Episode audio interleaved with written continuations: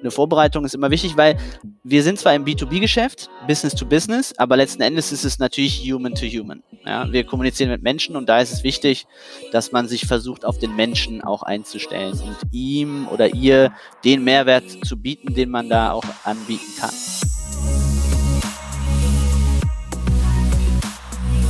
Herzlich willkommen bei einer neuen Folge von Deal, dein Podcast für B2B-Sales von Praktikern für Praktiker. Und fragt man Verkäufer heutzutage, hört man immer wieder, wenn ich bloß mehr Meetings hätte, wenn ich bloß mehr Leads hätte, wenn ich bloß nur mehr Opportunities aufmachen könnte, indem ich mir mehr Termine ausmachen kann, ja, dann wäre es doch viel leichter, auf meine Quote zu kommen und meine Ziele zu erreichen. Und genau darum geht es in unserer heutigen Episode. Unser heutiger Gast ist seit über zehn Jahren im B2B-Sales aktiv, eine Dekade. Er hat Hands-on Sales Experience als Individual Contributor gesammelt, aber auch in Sales Management Positionen und ist jetzt auch selbstständiger Sales Coach, Sales Trainer und als Spezialgebiet hat er sich auf die Fahnen gehängt oder geschrieben, digitale Vertriebskanäle zu nutzen, um Leads zu generieren, um neue Meetings für Neukundenakquise auszumachen. Michael, herzlich willkommen in der Show. Hi, ich freue mich da zu sein. Danke für die Einladung. Michael, jetzt kannst du dich noch an den Moment erinnern, als es für dich so Klick gemacht hat, wo du gesagt hast, ja, Sales, dem möchte ich meine Karriere und mein Leben widmen? Das ist eine ziemlich gute Frage.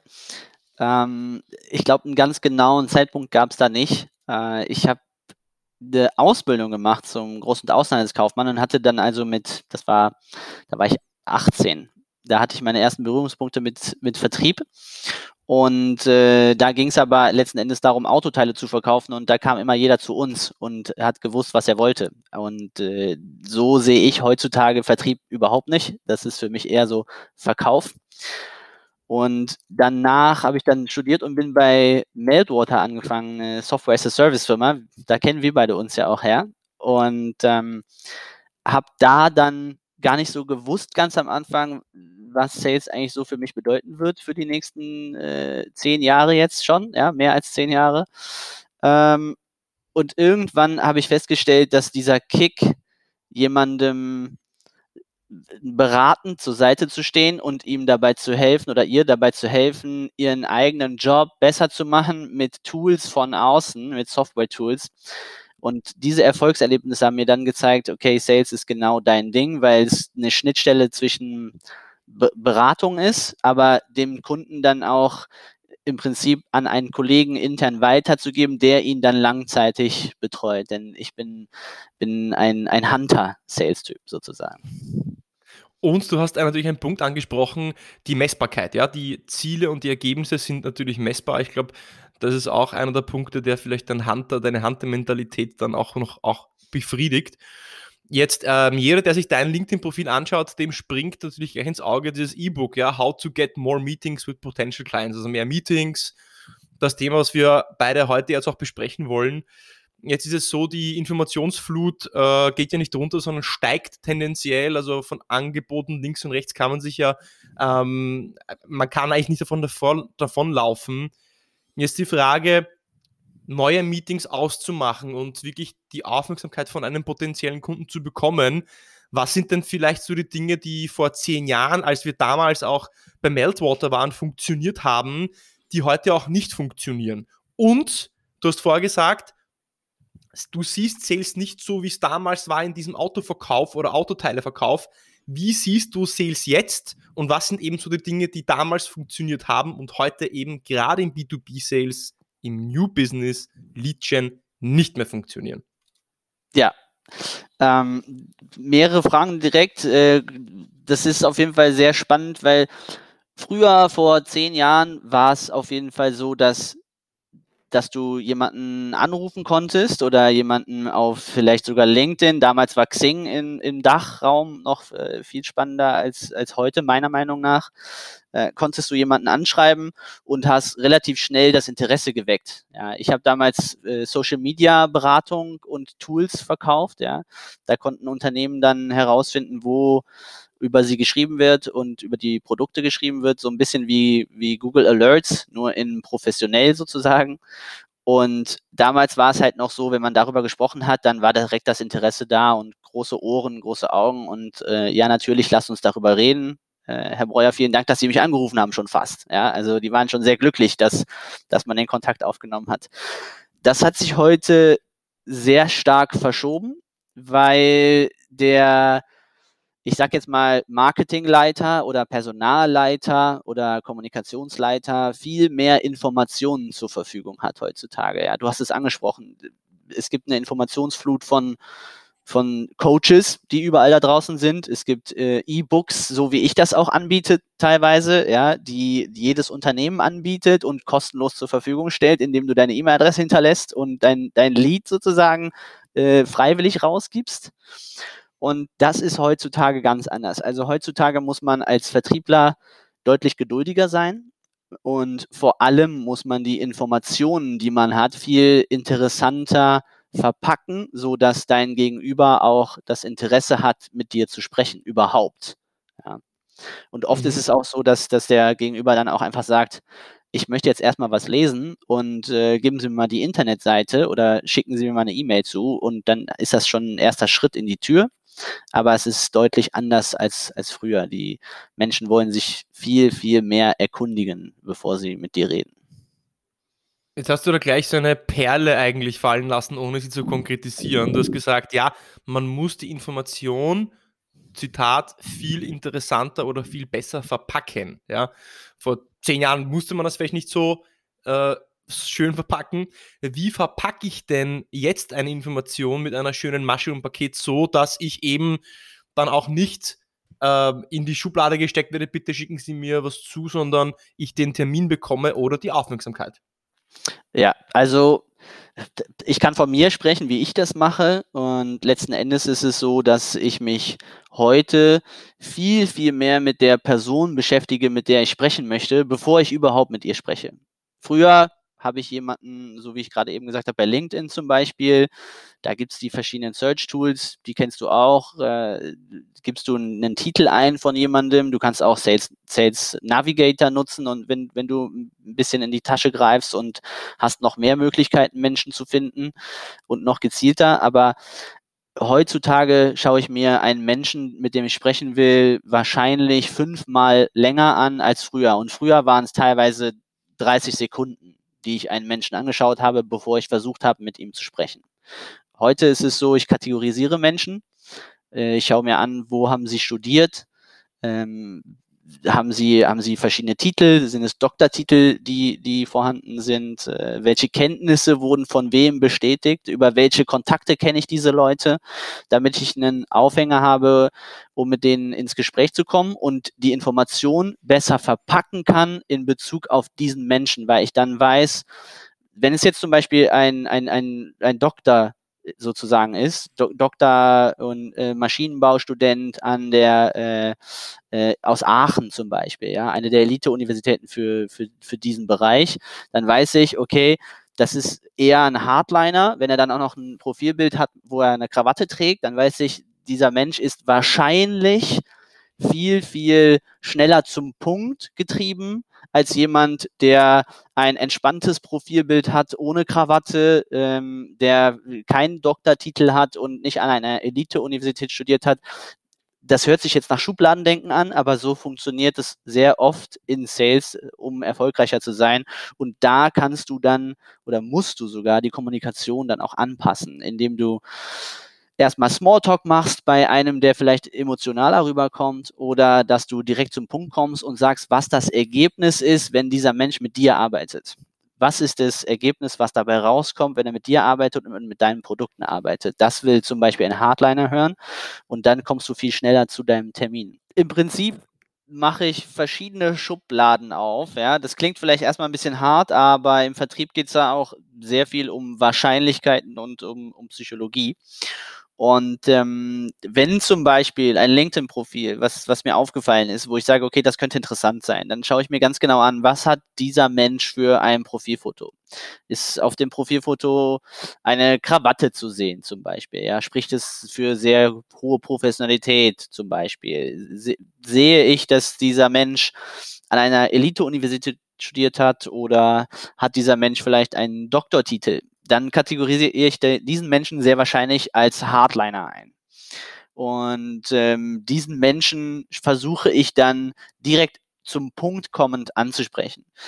Anderes Beispiel, wenn der Mensch ein relativ entspanntes Profilfoto hat mit zum Beispiel einem Haustier. Und ja, das kommt auch bei LinkedIn ab und zu mal vor. Und dieser Mensch hat dann vielleicht ein eher soziales Studium oder einen eher sozialen äh, Lebenslauf. Dann ist das eher die Schublade emotionaler Mensch und da brauche ich dann ein bisschen mehr Smalltalk, bevor ich dann zum Thema komme, dass ich einen Termin buchen möchte mit diesem Menschen. Und dann der letzte Punkt, den ich so kategorisiere, das ist dann der, der detailorientierte Mensch. Den erkennt man dann sehr häufig daran, dass das ganze Profil komplett ausgenutzt wird, alle Möglichkeiten. Also alle, alle Urkunden, die man so erreichen kann, alle Zertifikate, die man so erreichen kann, sind dann in dem Profil. Ganz, ganz viele, ganz viele Details bei den Jobbeschreibungen, die der Mensch so hat. Ja. Und äh, diesen Menschen kategoriere ich dann in den detailorientierten Menschen und da braucht man dann so eine Mischung aus Smalltalk und direkt zum Punkt kommend, aber eben auch viel Interesse an dem Menschen zeigend und an den Karriereschritten, die dieser Mensch gemacht hat. Und so versuche ich dann diese Menschen zu kategorisieren und in einem Erstgespräch oder in einer Erstnachricht äh, zu packen sozusagen im positiven Sinne. Okay, lass mich das kurz äh, zusammenfassen. Das heißt, du sagst, dass du dich ja dann noch, also mindestens genauso viel beschäftigst mit dem Menschen, den du kontaktierst, äh, wie mit dem Unternehmen, das du kontaktierst, weil du es eben personalisieren und individualisieren möchtest auf den Menschentypen, mit dem du ja sprichst. Du hast drei Menschentypen klassifiziert. Das ist der, ja, der, der Hardliner oder der, der Performer vielleicht, wie ich es nennen würde. Der zweite ist der, der ja, emotionale, hast du gesagt, richtig emotionale? Ja, genau. Ja, und der dritte ist der detailorientierte. Man geht immer so ein bisschen schon in diese Menschentypen, vielleicht von Aristoteles, äh, Sokrates, glaube ich, war das, rein. Ähm, Finde ich spannend. Jetzt die Frage, okay, inwieweit sollte man das, sollte man sich auf sein Gefühl verlassen, in dem Gespräch das schneller herauszufinden? Und wo ist die Grenze? Wie erkenne ich, wie viel Zeit ich da reinstecken sollte, um es mir im Vorfeld schon zu überlegen? Weil es ist doch immer auch die Frage, wie viel Zeit sollte ich in so eine Vorbereitung rein investieren und wie viel sollte ich jetzt so on the fly ähm, dann im Gespräch mich auch anpassen können? Ja, absolut. Also ich, ich sag mal so, wenn, wenn ich mit Vertrieblern spreche, die noch relativ am Anfang ihrer Karriere sind, die wollen sich sogar sehr lang vorbereiten, ja. Ähm, und, und das liegt aber nicht daran, dass sie sich in dem Sinne vorbereiten wollen, um den Menschen äh, hinter dem Unternehmen kennenzulernen, mit dem sie gleich sprechen, sondern weil sie Angst haben, den Hörer in die Hand zu nehmen und zu telefonieren. Also es ist natürlich wichtig, dass man eine, eine gewisse Länge an Vorbereitung nicht überschreitet. Absolut, weil sonst kommst du natürlich auch zu nichts. Weil äh, im, im Vertrieb war es schon vor zehn Jahren so, als ich angefangen habe und äh, genauso ist es heute auch noch und wahrscheinlich in den nächsten zehn Jahren auch noch so.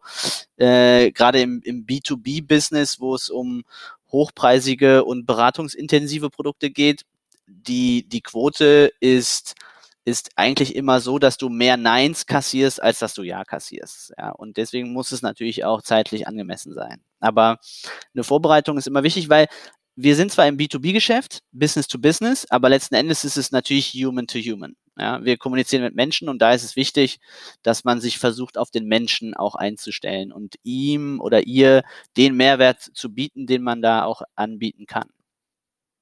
Mhm. Extrem spannendes Thema. Mir fallen jetzt natürlich eigentlich jetzt wieder zehn Fragen ein, die ich jetzt ähm, stellen könnte, um aber bei dem roten Faden zu bleiben, ja, weil ich eingangs gefragt habe, was sind die Dinge, die jetzt nicht mehr funktionieren im B2B-Sales. Ähm, da hast du jetzt eigentlich ja gesagt, was nicht mehr funktioniert, ist dieses vielleicht One Size Fits All oder dass ich mich nur auf meinen Pitch fokussiere ähm, und auf meine Value Proposition, sondern dass ich eben noch mehr auch den Menschen abholen muss. Das wäre so, so, ein Punkt, ja, den ich mir jetzt mitnehmen würde aus dem, was du gesagt hast. Gibt es andere Sachen, die noch, die nicht mehr funktionieren jetzt? Also äh, es, es gibt ja, ich habe jetzt hier kein rotes Buch auf dem Tisch liegen, wo ich die Sachen reinschreibe, die, die nicht funktionieren und kann da dann auch einen roten Faden erkennen. Das, das nicht. Ich, ich glaube, das Wichtigste ist wirklich, dass man, dass man versteht, früher konnte man, das klingt jetzt vielleicht ein bisschen, bisschen hart, aber früher konnte man eher so einen Shotgun-Prinzip äh, verfolgen, ja, wo man einfach äh, äh viel versucht und, äh, und, und eine ganz große Menge an Menschen erreicht. Und heute muss man einfach gezielter vorgehen und sich auf den Menschen so ein bisschen vorbereiten, weil die bereiten sich sowieso auch vor auf Akquise. Viele Menschen haben heutzutage keine Lust mehr auf Kaltakquise. Ähm, ich lese aber auch immer wieder, Cold Calling ist tot und das ist natürlich völliger Quatsch. Ja, Cold Calling ist überhaupt nicht tot.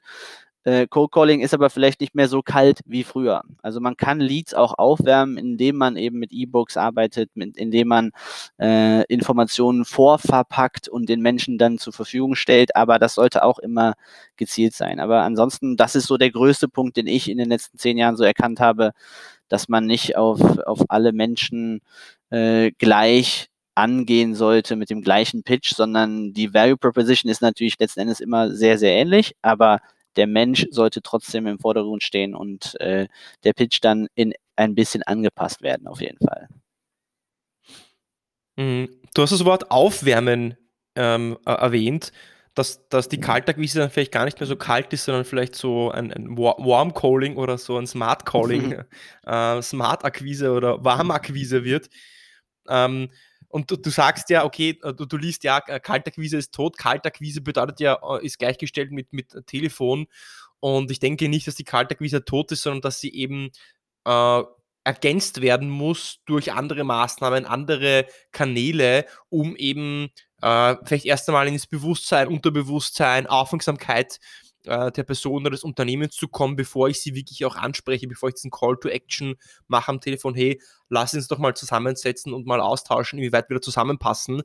Was sind denn vielleicht so die Maßnahmen, die ich dann schon davor machen kann als individueller Seller oder vielleicht auch als Ver Verkaufsabteilung, um ähm, um Botschaften zu platzieren, um mich gezielt schon ins Unterbewusstsein oder Bewusstsein eben äh, meines potenziellen Kunden zu pflanzen, um dann dieses, äh, diese Kaltakquise doch ein bisschen wärmer zu gestalten. Ja, finde find ich super übrigens direkt, dass du, dass du sofort ansprichst äh, äh, auf individueller Ebene, aber eben auch auf Abteilungs- oder vielleicht sogar Unternehmensebene. Ja, also mhm. ähm, das ist, das ist unfassbar wichtig, weil genauso wie ich sage, B2B-Sales ist äh, nicht unbedingt nur Business to Business, sondern Human to Human. So sieht der, der Kunde das natürlich selbst auch. Ja, also fr früher, vor zehn Jahren, das ist vielleicht auch nochmal so ein Unterschied, den du jetzt gerade aufgreifst, äh, äh, der mich darauf bringt, das vielleicht noch ganz kurz nochmal anzuschneiden ist. Früher war das Produkt, was du als Vertriebler verkaufst, viel, viel wichtiger als, als du als Mensch, als Vertriebler. Und so kannst du dich heute aufstellen, um das, äh, das Ganze äh, nicht eiskalt zu haben, sondern ein bisschen aufzuwärmen und letzten Endes durch, durch Themen, die, die du selbst zum Beispiel auch gerade machst, die wir hier gerade machen, zum Beispiel einen Podcast aufzunehmen. Ja? Dadurch hat der, der, der potenzielle Kunde natürlich die Möglichkeit, dich schon vorab kennenzulernen oder überhaupt ein Wort mit dir zu wechseln oder überhaupt eine E-Mail von dir zu lesen. Ja? Und äh, da zählt natürlich Social Media äh, vor allem die, die Plattform äh, LinkedIn äh, auf internationaler Ebene, aber auch immer mehr in Deutschland und äh, oder Österreich und der Schweiz natürlich auch und Xing. Xing war früher das, das, das, das beste äh, Social Media, was ich als Vertriebler haben konnte und viele andere Vertriebler auch haben konnten. Aber heute entwickelt sich LinkedIn immer mehr in, in die Richtung Content-Plattform und darüber muss man als Individuum also als, als Salesperson selber, seine eigene ich, man muss nicht immer die eigene Marke etablieren. Es reicht auch, wenn man einfach ein, zwei, dreimal die Woche ähm, irgendwas postet auf, auf LinkedIn, um einfach in, in, den, in den Augen äh, von, von den potenziellen Kunden zu sein. Ja?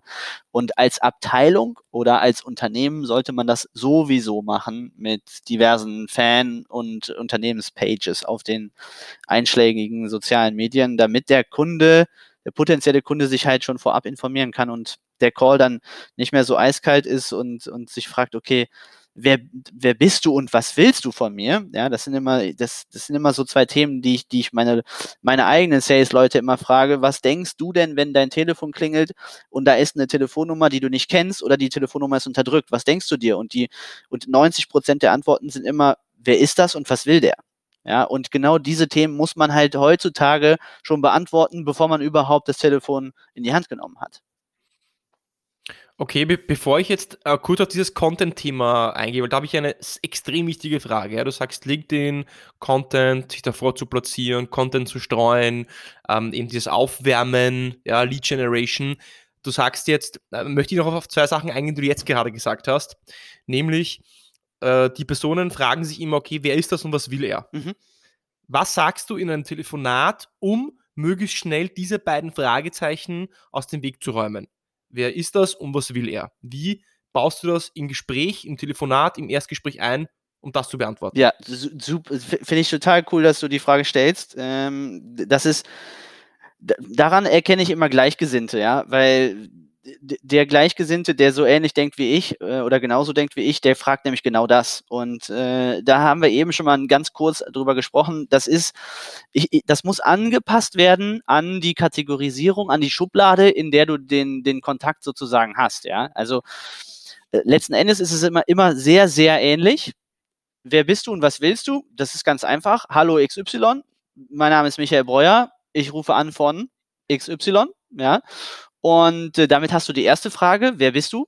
Hast du sogar, hast du sofort beantwortet, ohne dass dein Gegenüber das fragen muss. Und der zweite Punkt, was willst du? Da sage ich auch dann beim Hardliner relativ schnell, ich habe hier was Spannendes für Sie, was Ihnen helfen könnte, XY äh, viel schneller zu erreichen oder viel günstiger zu erreichen, als, als Beispiel jetzt. Und dafür würde ich gerne einen Termin mit Ihnen vereinbaren. Damit habe ich gesagt, wer bin ich und was will ich. Ja. Und eigentlich, wenn ich dich, wenn ich da, wenn ich dich da challengen darf, mhm. ja, dann geht es ja doch nicht darum zu sagen, ähm, was will ich, sondern wie kann ich ihnen helfen? Also was ist der Mehrwert, den ich bringe? Wie, weil die Person stellt sich meiner Meinung nach nicht die Frage, was will er, sondern vielleicht auch aber noch die Frage, die, die noch viel wichtiger ist, die sich das gegenüberstellt, ist, was bringt mir das, dass ich mit dem jetzt rede? Was ist der Mehrwert für mich in dem Gespräch jetzt mit dem? Ja, absolut. Also dieses, da bin ich ja bei dir. Ähm, das ist dann vielleicht eine Erweiterung von dieser Frage, was will der? Ja, äh, was will der und wie kann er mir helfen? Ja, natürlich. Hm. Und äh, da gibt es ein Sprichwort, das habe ich auch von einem meiner Mentoren gelernt. Äh, das war immer, what's in it for me and what's in it for you? Und das sind so die zwei wichtigsten Fragen in einem, nicht nur in einem Cold Call, sondern auch in einem Meeting, was man hat oder in einem Follow-up, was man hat oder in einem Kundengespräch, wo der Kunde schon Kunde ist. Ja, was ist drin für mich und was ist drin für dich? Weil Kompromisse bringen niemandem was. Kompromisse machen einen Deal immer nur kaputt. Also man muss immer eine Möglichkeit finden, Win-Win herzustellen. Und ob es jetzt um einen Deal geht oder nur um einen Termin. Es geht immer um die Win-Win-Situation. so schön, ja, genau. Kompromiss. Beim Kompromiss haben beide verloren, weil keiner hat genau das bekommen, was er eigentlich möchte. Siehst du genauso, ja, ähm, absolut, ja. Ja.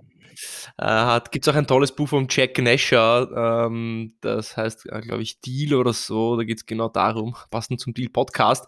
Kurz aber noch ein ganz anderes Thema, nämlich du vor, vor okay, LinkedIn, Content-Plattform, Content streuen, sich zu positionieren, hey, äh, schon mal so passiv zu zeigen, ich bin da.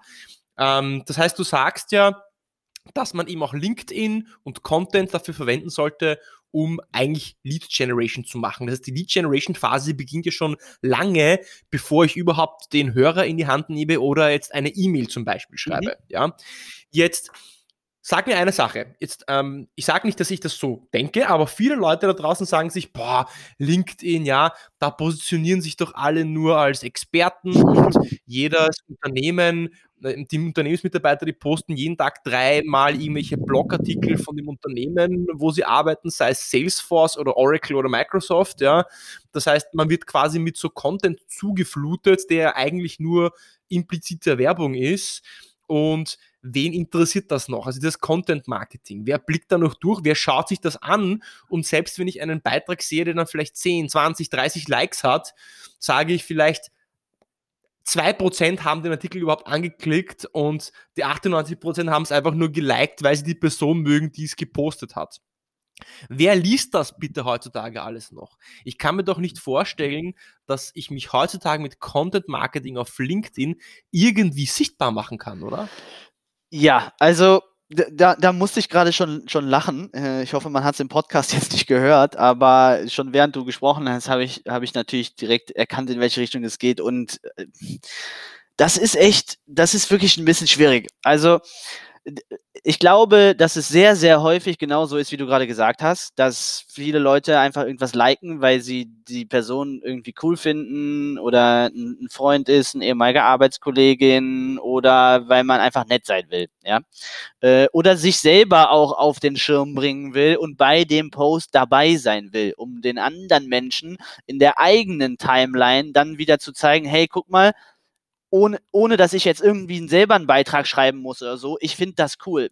Das entspricht meiner Meinung. Schau mal hier rein. Das ist ja die ein, ein Like oder ein Kommentar oder also ein, ein Like ist eigentlich die einfachste Art und Weise, Content Marketing zu betreiben. Weil es dauert eine Sekunde und wie du sagst, viele Menschen, da sehe ich das vielleicht ähnlich wie du, interessieren sich noch nicht mal für das, was da in dem Inhalt drin steht, sondern liken es einfach. Aber wenn, wenn du, wenn du smart bist, dann likest du und dann kommentierst du einen Beitrag, der in die Richtung geht, die du auch vertrittst, weil dann sehen das dein, sieht das dein Netzwerk auch. Ja, das ist die einfachste Art von Content Marketing. Aber natürlich gibt es eine Flut an Content, die, die wird auch nicht kleiner und äh, ich glaube, LinkedIn forciert das auch, dass sie noch größer wird. Ja, und ähm, ich glaube schon, dass es einige Leute gibt, die das noch konsumieren und ähm, dass es wirklich wichtig ist, das zu machen. Du kannst es auch mit Werbung steuern, ja, dann, äh, dann wird dein Beitrag sowieso an viel, viel mehr Menschen gepusht und an deine genau die ausgerichtete Zielgruppe, die du ausgesucht hast.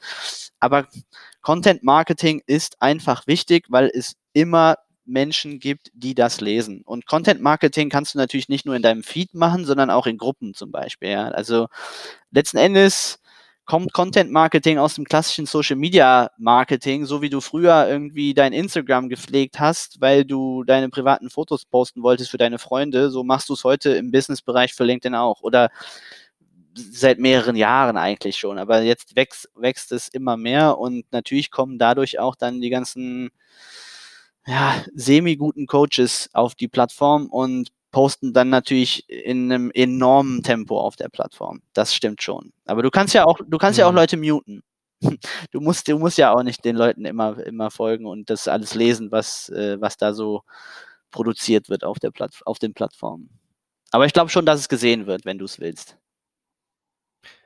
wenn du es willst und wenn du äh, wenn du es vielleicht auch äh, zielgenau machst und, und sehr viel postest, dann wird sicher gesehen. Ich frage mich halt dann auch, wie, wie viele Leute das dann auch wirklich lesen, wie viele Leute erreicht das wirklich und wie viel ist so ein bisschen einfach Selbstbeweihräucherung. Ja.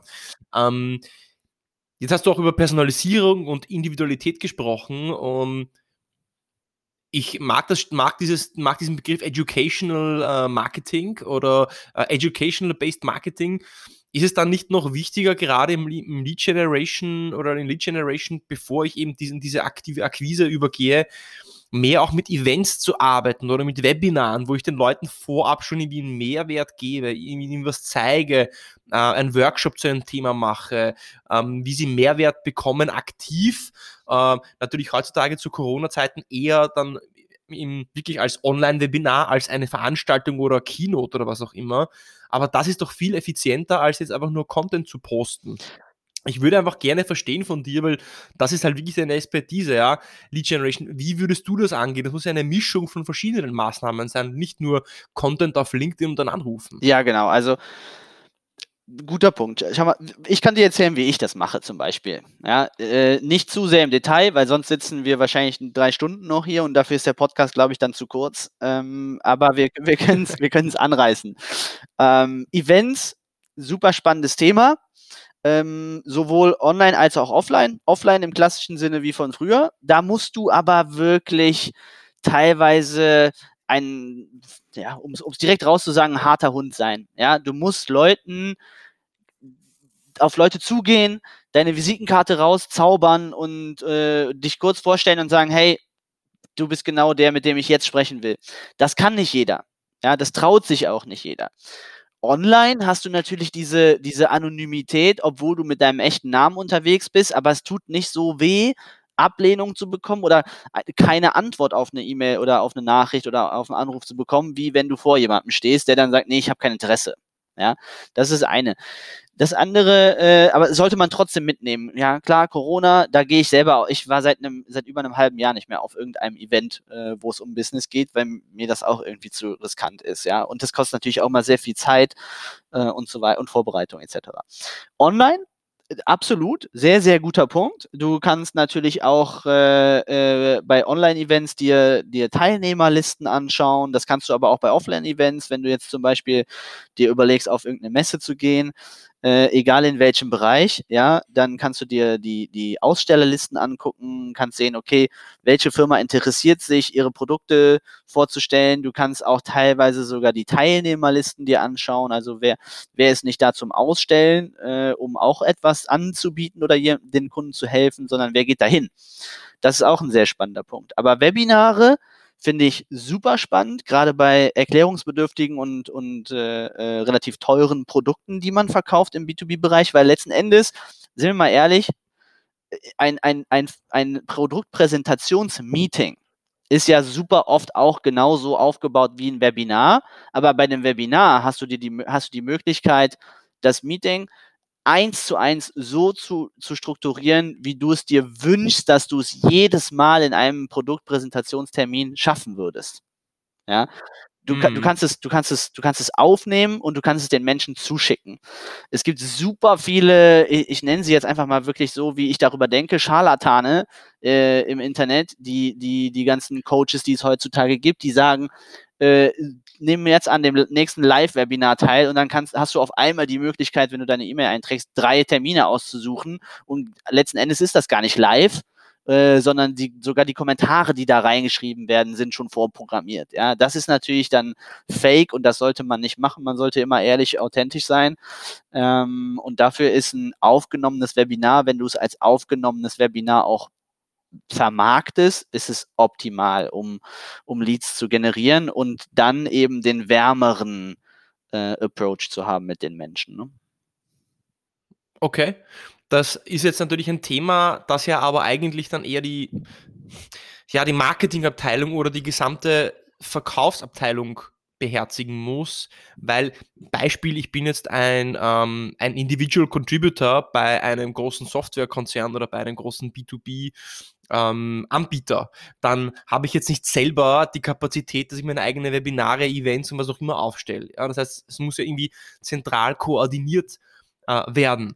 Ist es ja dann, ist es dann eher so, dass du sagst, um wirklich erfolgreiche Lead, Lead Generation zu machen, klar muss ich als Seller einen individuellen Approach haben, die Person im Vordergrund stellen, über den Mehrwert sprechen, aber ich alleine brauche die Unterstützung vom Unternehmen, dass eben im Hintergrund genug Ressourcen da sind, um Webinare zu machen, Veranstaltungen zu organisieren, Social Media Marketing zu machen, um diesen individuellen Ansatz, den ich fahre, dann One-on-One -on -one zum Kunden, auch zu ergänzen mit allen anderen Lead Generation Maßnahmen. Und ich denke, weiß nicht, wie du das siehst, da hakt es ja so oft, weil man sich dann denkt, ähm, oder man, will vielleicht die Ressourcen nicht bereitstellen, nicht das Geld bereitstellen und sagt und denkt sich, hm, lieber Verkäufer, mach doch, mach doch du alles selber und löse das Problem selber für dich. Ähm, hast du da irgendwie einen, einen, einen Tipp oder einen Appell an Unternehmen oder vielleicht an Manager, die zuhören? Ähm, wie wichtig das ist? Oder sagst du, hm, eigentlich soll es der Verkäufer doch alles selber machen? Oder muss doch das Unternehmen diese Basisinfrastruktur für die Lead Generation vorantreiben und bereitstellen? Ja, das, das ist ähm, ein wahnsinnig wichtiger Punkt. Viele Menschen, meiner Erfahrung nach, mit denen ich spreche, haben erstmal Angst vor dieser Herausforderung, das überhaupt anzunehmen. Ja? Angst davor, sich selbst zu präsentieren, Angst davor, dass es viel zu viel Zeit kostet, diesen, dieses Content-Marketing zu betreiben. Aber wenn man mal ganz ehrlich ist, ja, wie lange dauert es, einen Post auf LinkedIn zu schreiben von einem Learning, was man gerade hatte oder, oder von einem Erfolg, den man mit einem Kunden gerade sozusagen gefeiert hat, ja. Es, es vergeht doch eigentlich fast kein Tag, wo ein mittel, mit, mittelgroßes Unternehmen in der Vertriebsabteilung, sagen wir mal, da sitzen irgendwie zehn, zehn Vertriebler, was ja jetzt nicht viel ist, ja, das ist ja eher sogar ein kleines mhm. Unternehmen. Äh, da vergeht doch fast kein Tag, wo irgendwie einer der, der Vertriebskollegen irgendwie oder Kolleginnen auf einmal aufspringt und sagt, Mensch, heute habe ich aber wirklich einen richtig geilen Mehrwert kreiert für einen Kunden. Das, das, da vergeht doch fast kein Tag, wo das nicht passiert. Und es muss ja nicht, und da haben wir eben drüber gesprochen, individuelles Content Marketing und unternehmensgesteuertes Content Marketing. Ja. Sowas sollte sowieso dann die, die, die Vertriebsunterstützung, also das Marketing sozusagen in die Hand nehmen und das posten. Das, das dauert fünf Minuten, um das, um das auf LinkedIn jetzt, sage ich mal, bleiben wir mal bei LinkedIn, um das da hochzuladen. Und es dauert genauso fünf Minuten für den individuellen Vertriebler, das hochzuladen. Und selbst wenn es nicht der eigene Erfolg war, ist es ja der Erfolg des Unternehmens, für das ich jetzt tätig bin. Ja. Das sind hm. fünf Minuten, um das zu posten. Das ist also kein Riesenaufwand. Viele trauen sich das aber nicht, weil sie sich dann so naja, weil sie das halt im Internet lauthals präsentieren und dann dafür natürlich auch teilweise verantwortlich gemacht werden kann, äh, kann von den potenziellen Kunden, im guten wie im schlechten Sinne. Ja, weil das lesen die Leute und dann wird dann nachgefragt und dann manche Menschen möchten einfach auch nicht so im Mittelpunkt stehen. Und man kann auch als Vertriebler ein Mensch sein, der nicht immer im Mittelpunkt steht. Aber das wäre schon besser, wenn man offen für sowas ist. Und um die Frage jetzt kurz auch zu beantworten, es muss immer vom Marketing unterstützt werden, den Vertrieb. Weil für mich ist es so, Marketing und Vertrieb muss muss, muss wie ein Zahn, wie, muss wie zwei Zahnräder funktionieren. Das muss ineinander laufen, ja, weil der eine unterstützt den anderen und ohne, ohne dass irgendwie ein Vertriebler ein Produkt verkauft, braucht man sowieso eigentlich keine andere Abteilung mehr. Ja, wenn die Produkte nicht verkauft werden, dann macht das Unternehmen keinen Umsatz und dann kann man sowieso eigentlich die Tür zulassen, weil dann eh nichts mehr passiert, ja, wenn kein Geld reinkommt. Und dementsprechend muss das Marketing immer die, die Vertriebler unterstützen. Aber letzten Endes, wenn man die Unterstützung des Marketings nicht bekommt, weil der Manager das nicht möchte oder die Vertriebsabteilung das nicht möchte oder immer alles aufs Budget geschoben wird, dann gibt es natürlich auch diverse Tools, mit denen man das selber machen kann, ohne jetzt irgendwie Werbung für ein spezielles zu machen. Wenn man jetzt einfach mal auf Google geht und sagt, kostenloses Webinar-Tool, dann findest du zehn Tools, mit denen du kostenlos Webinare erstellen kannst. Und ja. ich meine, ein, ein Vertriebsmeeting dauert in den meisten Fällen, so ein Erstkontakt-Meeting dauert in den ersten in den meisten Fällen wahrscheinlich irgendwie zwischen 20 und 60 Minuten maximal. Und wenn ein Vertriebler nicht selber Lust hat, an seiner Performance zu arbeiten und einfach mal irgendwie zwei Stunden zu investieren, um sein eigenes perfektes Meeting zu visualisieren, das aufzuschreiben und das dann auch irgendwie aufzunehmen und in ein Video reinzupacken, dann ist das wahrscheinlich auch der falsche Job für diesen Menschen. Ja, ja. Weil du als Verkäufer eben diesen Begriff mag ich Salespreneur, also Sales Entrepreneur auch heutzutage sein Unbedingt. Musst. Und im Endeffekt ist es ja sonst, du kannst die Ausreden erfinden und kannst Fingerpointen oder du kannst die Verantwortung selbst übernehmen und selbst was dafür tun.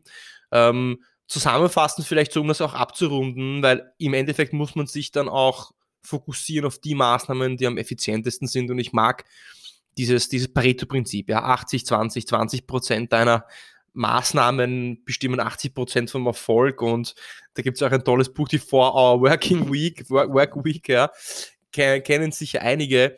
Wenn du jetzt sagen würdest, wenn du dir nur eine Sache aussuchen kannst in diesem Lead Generation Lifecycle oder Maßnahmen, was meinst du, ist das, was du jedem ans Herz legen würdest, was am effizientesten ist? Wenn du nur eine Sache machst, was wäre das? Ja, also Tim Ferriss, super, super, ja. Das äh, For Our Work Week habe ich wahrscheinlich fünfmal gelesen in meinem Leben schon, ja. Und auch Tools of Titans und die ganzen anderen Bücher von ihm, also top. Kann ich auch jedem empfehlen von deinen Hörern. Ähm, Maßnahmen. Die, die effektivste Maßnahme, um qualifizierte Meetings im B2B-Bereich zu bekommen für beratungsintensive und recht teure Produkte ist meines Erachtens nach, und jetzt werden sich vielleicht einige von deinen Hörern fragen, es kann doch gar nicht sein Ernst sein, meiner Meinung nach gut vorbereitetes Cold Calling. Immer noch. du, du, du bekommst sehr schnell dein Feedback. Ähm, du, du kannst mit den Menschen reden, ihn am Telefon noch qualifizieren und du kannst dir ganz genau aussuchen, mit wem du sprechen willst.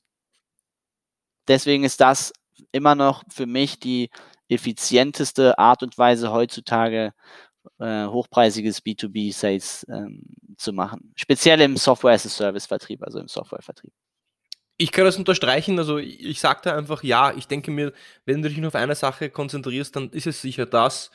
Ähm, die Effizienz, wenn man sich anschaut über Google Ads, LinkedIn Posts und äh, E-Mail-Nachrichten auf LinkedIn, gibt es auch viele Statistiken, äh, Im Endeffekt ist das trotzdem das effizienteste, ja. Ähm, und du hast am meisten Kontrolle auf dem, du hast am meisten Kontrolle auf dieser Kommunikation. Du kriegst eine sofortige Response und kannst dich dann auch anpassen, kannst dich an den Menschen anpassen. Du kannst vielleicht ähm, ja, Objection Handling machen, ja. ja. wenn man das so sagen möchte.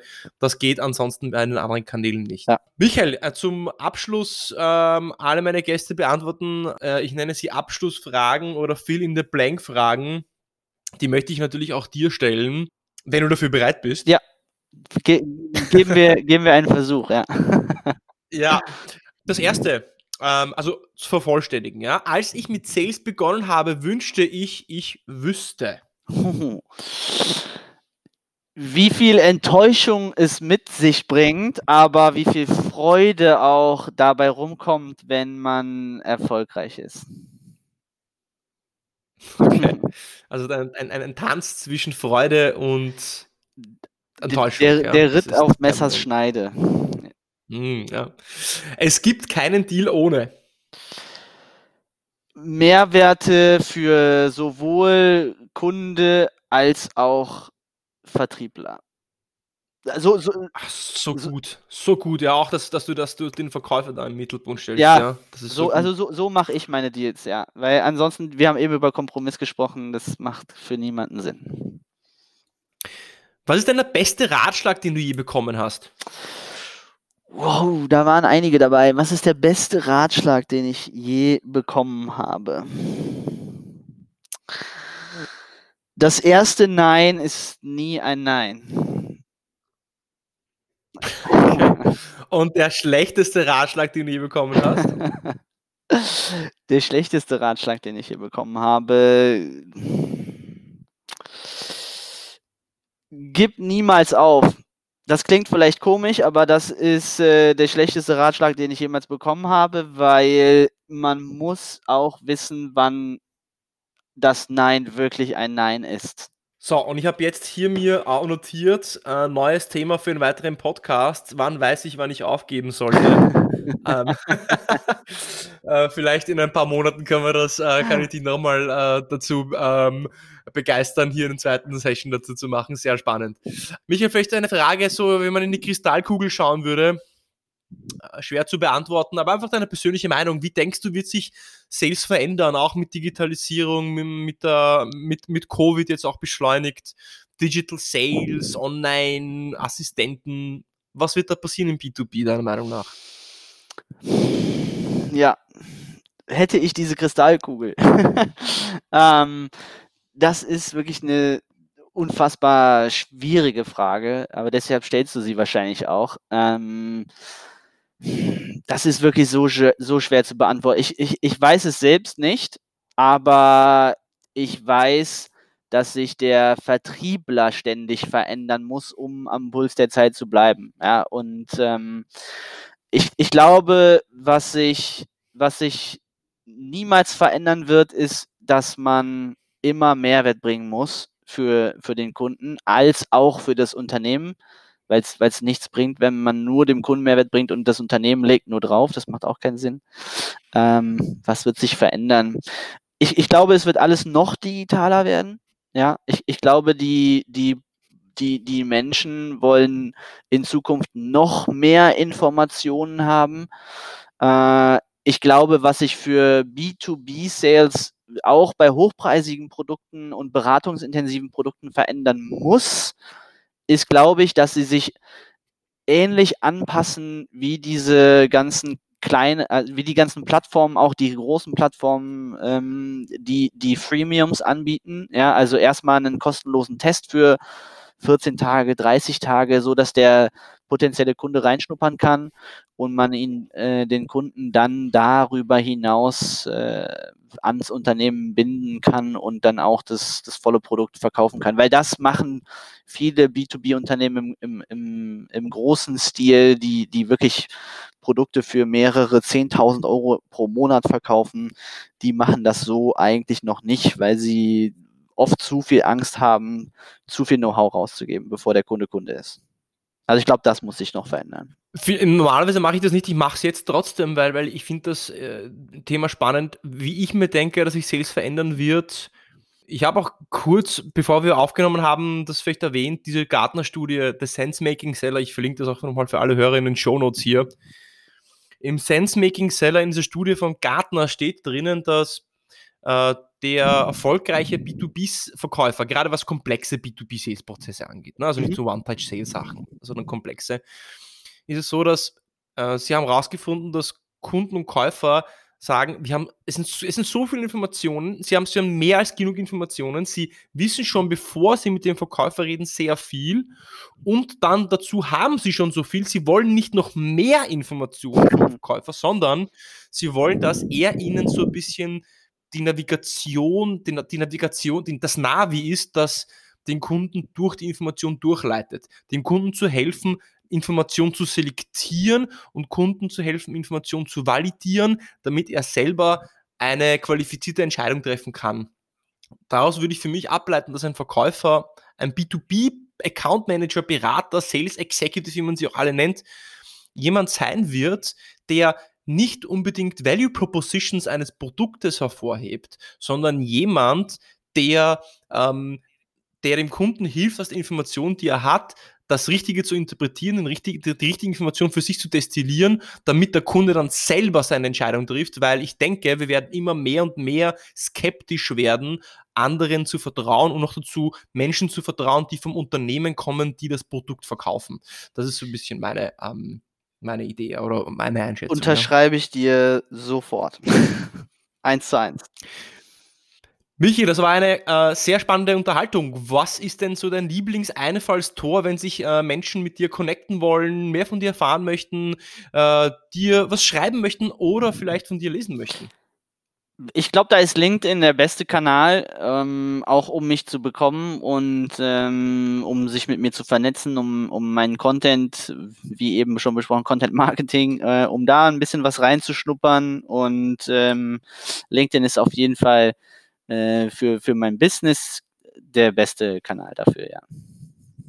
Michael, Michael Breuer auf LinkedIn, genau. Ich verlinke dein Profil auf jeden Fall in den Show Notes, das wollte ich gerade sagen, die nicht unterbrechen. Also dein, äh, dein Profil wird in den Show Notes verlinkt.